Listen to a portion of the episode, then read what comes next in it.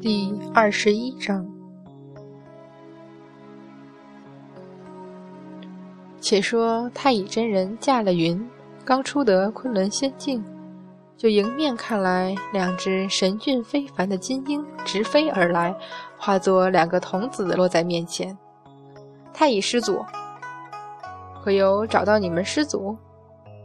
弟子等无能。唉，玉鼎师兄能到哪里去呢？太乙真人苦恼不已。这金灵子迟疑了下，低声道：“太乙师祖容禀，师祖似乎出现过一次，据说是一剑毁了南天门。”什么？有这等事？太乙真人惊道：“不可能！师祖怒极冲心，做出这等事来也是……”贫道不是说玉鼎师叔不可能去劈南天门，而是说……说着声音放低，一脸疑惑：“那劈就劈了，怎么会给别人看见呢？”呃，玉鼎师兄的本事，贫道是从小便深深佩服的。做这等事，他可是向来不会留下任何……意识到自己说了有失身份的话，太乙真人连忙掩饰着咳了几下，恢复成一本正经的样子。金灵子和霞灵子无语地擦了把冷汗，只得垂垂下眼，恭敬道：“不是别人瞧见了，而是太上老君对玉帝说，南天门是毁在斩仙剑下。故而，太上老君。”太乙真人惊讶地掀了掀眉。继而陷入了沉思，面上表情变来变去，竟是恼怒愤然居多。好半晌，才缓缓道：“原该如此。若是沉默不理，倒也不是老君的性子。只是不知这番他又在算计什么。”狠狠拧眉，太乙真人感觉自己本来就很糟糕的心情，现在更糟糕了。旁人以为他阐教逍遥自在，又怎知这闲暇自得的背后隐藏着多少秘密？沉吟半晌，太乙真人才缓缓睁开了眼，看着面前恭敬垂首的童子，竟然笑起来。那笑容出现在他向来庄重肃穆的脸上，更是格外诡异。何况这低低的笑声还带着抹莫名其妙的阴沉，更是让金灵子和霞灵子凛然。你二人此番下山去，难道没有去探望你们的师傅？师傅不是已经被刘沉香杀？金灵子猛然住口，眼中露出惊骇之色。霞灵子也颤抖了一下，躬声道：“太乙师祖说笑了。”莫说我二人不知他下落，即使知道了，也无颜再见。何况弟子二人在千年前就已经下定决心，不再提当年之事，也不认。狠狠咬牙道：“当初之事，尔等误会贫道之意。”李真人又闭上了眼睛，神色中有说不出的疲惫。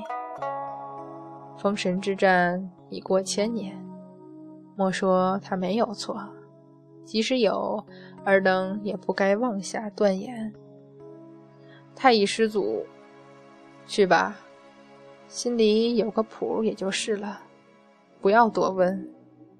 说着，睁开眼，叹息一声：“这天地之间，谁又何尝不是一粒棋子？”转过眼，又微笑起来。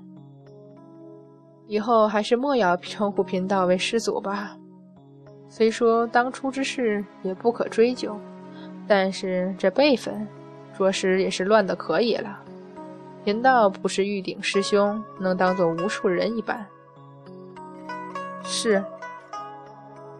金灵子和霞灵子黯然地瞧着太乙真人驾云而去。神情竟有了几分惶惶。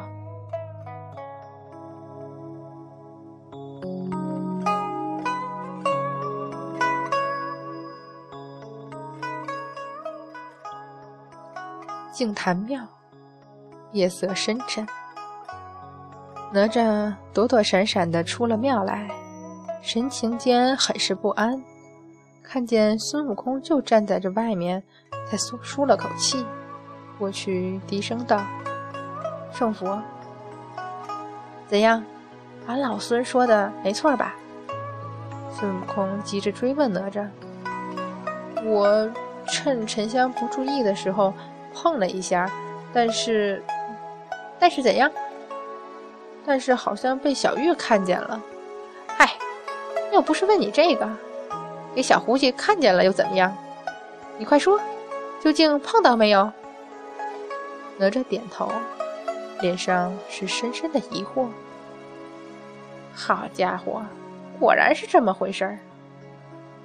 孙悟空蹲在石狮子上，一脸若有所思的表情，只瞧得哪吒一肚子疑惑，最后还是忍不住问：“圣佛，这究竟是怎么回事？”你问老孙，俺老孙还不知道该去问谁呢。孙悟空是满腹抑郁无处诉，一边想一边摇头。不可能，怎么会是这样？抓抓头又念叨：“可是除了这个，还会是什么？”最后干脆双手抱头去撞墙，嘴里还是自言自语：“怎么可能？”怎么可能有这么荒唐的事？圣佛，哪吒给他吓着了，一把拉住他，追问：“这到底是怎么回事？你说出来，大家一起想想就是，何必这样？”说出来。孙悟空抬眼看哪吒，有气没力的挥了手：“算了，你们没人肯信的。圣佛，你不说。”怎知我不信？俺老孙自己都不相信，何况别人？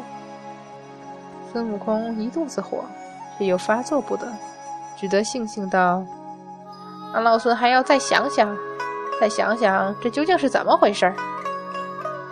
圣佛，你说这话可是瞧不起兄弟？哪吒也是个火脾气，经不着这般藏着捏着，直接就跳起来嚷道。你这说的都是什么话？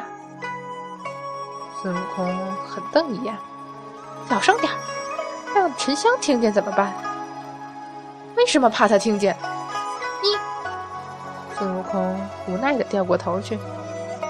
好，小哪吒，俺老孙问你，你是什么时候修得元神出窍这门功夫的？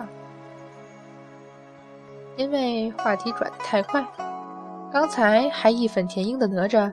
一下子没反应过来，愣在那儿好半天，又低下头去好好想了一下，才迟疑道：“这个我记不太清楚了，大约就是封神之战那会儿。其实无论谁成了仙之后都会这本事，不值得一提。圣佛，你怎么好好的问起这个来了？”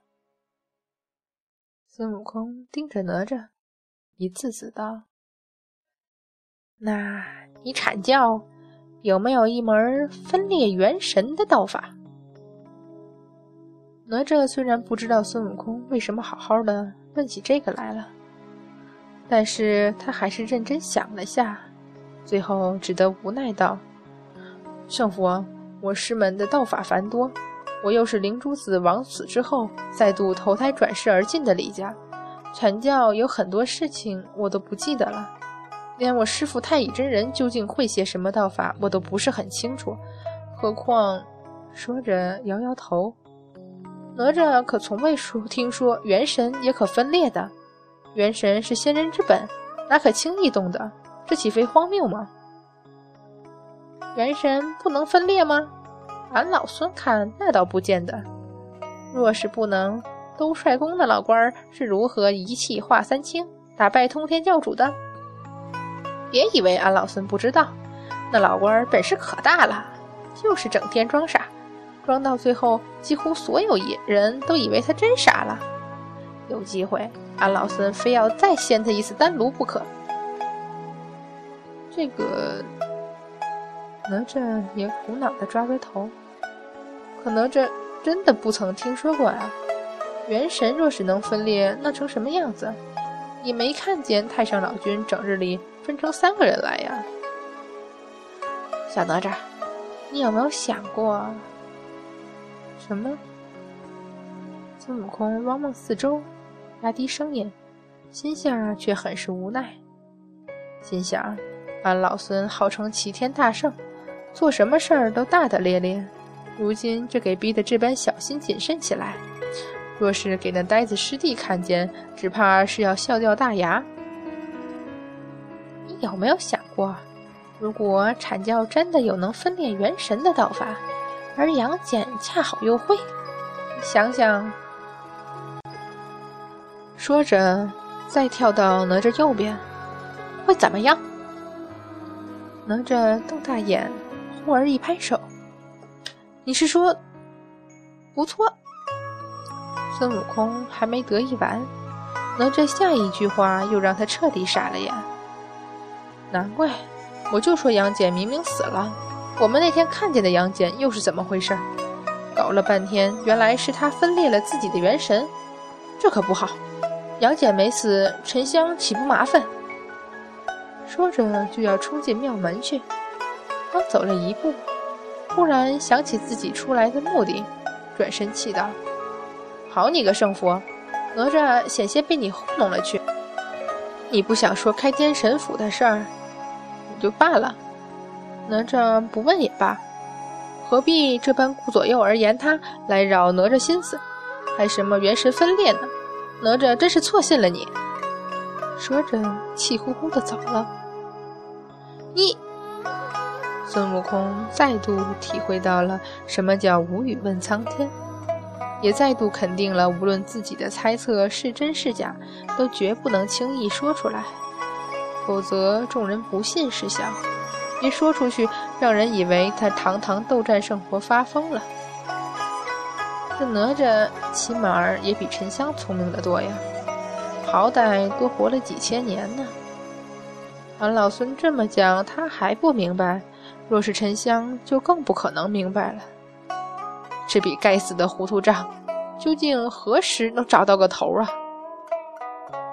孙悟空气恼无比的在庙门口转悠，想来想去，只得化为一声长叹：“杨小生，你这家伙倒好，一死百了，留得老孙我在这里伤脑筋。你说俺老孙猜的若全是真的，沉香……”沉香只怕不是他们信不信的问题，而是老孙要不要说出来。这杨小胜虽然说是傻的够可以了，但他既然这么做，肯定不希望沉香和三圣母知道真相啊。若是知道了，若是知道了，那天下还不大乱？可是俺老孙怎么能昧着自己良心说瞎话呢？孙悟空狠狠给了自己脑门一拳，嘴里喃喃：“你这笨蛋，干嘛不再笨一点就和那呆子一样，不就没这烦恼了吗？”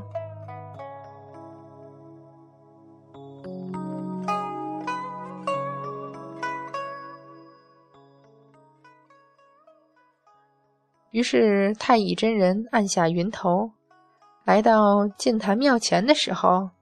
就看见月光下站着一身穿金锁甲、头戴冲天冠的猴子，不住地捶着自己脑门，嘴里还嘟嘟囔囔，不晓得在说些什么。愕然之余，也不禁失笑，继而想起自己的身份，连忙收敛起笑容，轻咳几声。无奈孙悟空实在是想得太入神了，居然连有人来了都没发现。还在那儿转悠呢。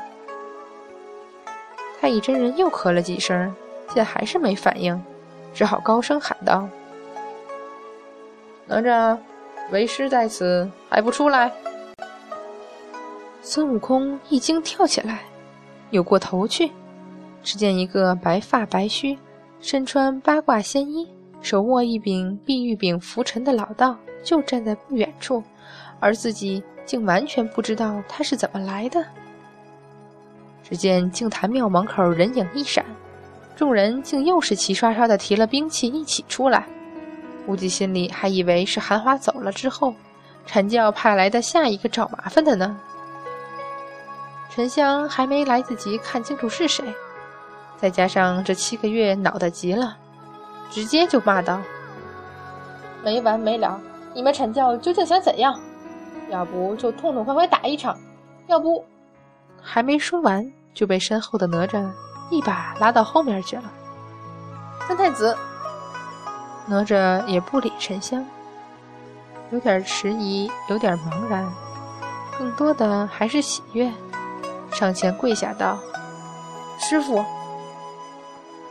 嫦娥也出得庙来，他上次于凌霄殿中见过太乙真人，连忙上前道：“不知太乙真人驾临，小仙等有失远迎了。”他刚刚听灾圣母说，这七个月来阐教不间歇的来找麻烦之事，心下也觉得气恼，忍不住出言讥讽。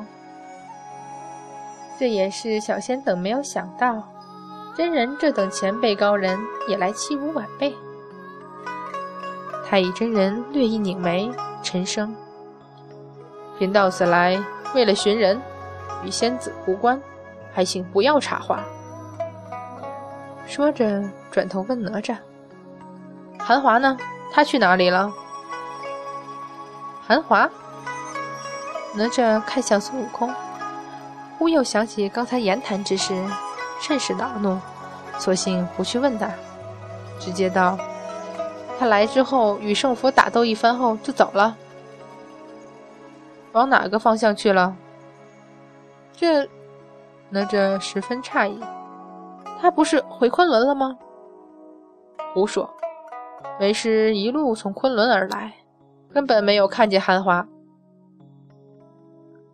你这老道真是奇怪。孙悟空忍不住道：“韩华又不是三岁小孩，值得这般穷紧张吗？”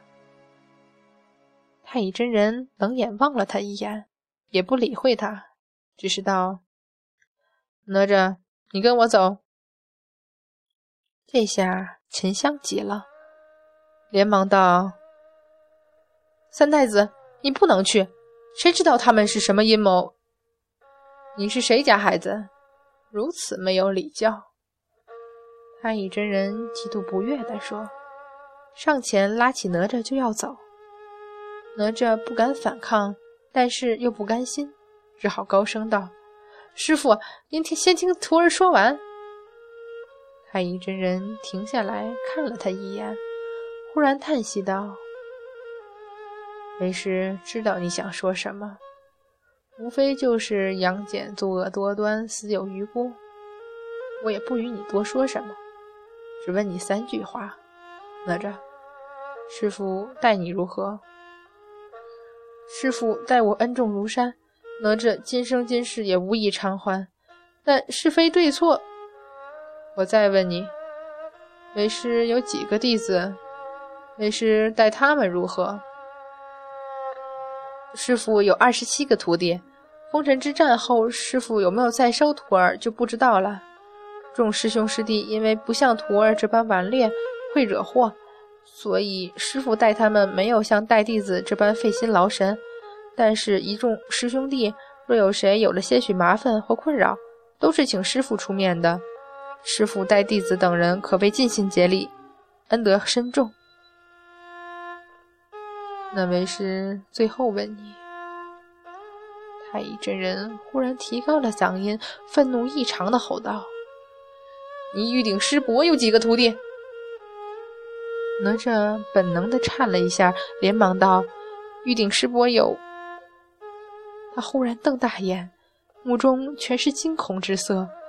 望向太乙真人的目光也变得恐惧和愧疚起来，嘴唇颤抖着，竟说不出话来。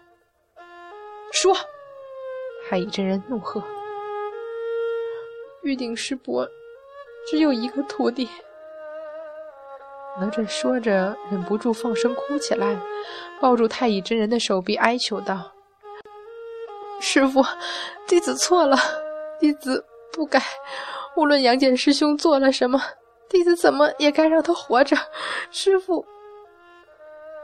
太乙真人见哪吒这一哭，竟是满腔怒火都化为了长淡，最终无奈的将徒弟揽入怀里，低声安慰道：“事已至此，哭有什么用？”